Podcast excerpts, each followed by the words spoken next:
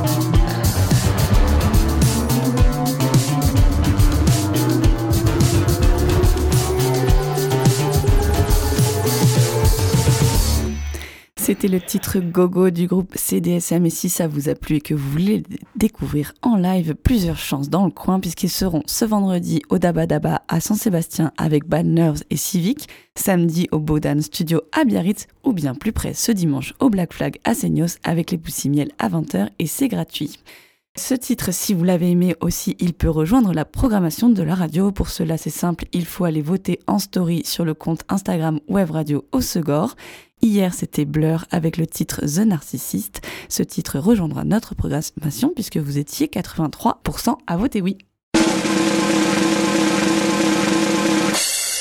C'était la nouveauté musique sur Wave Radio.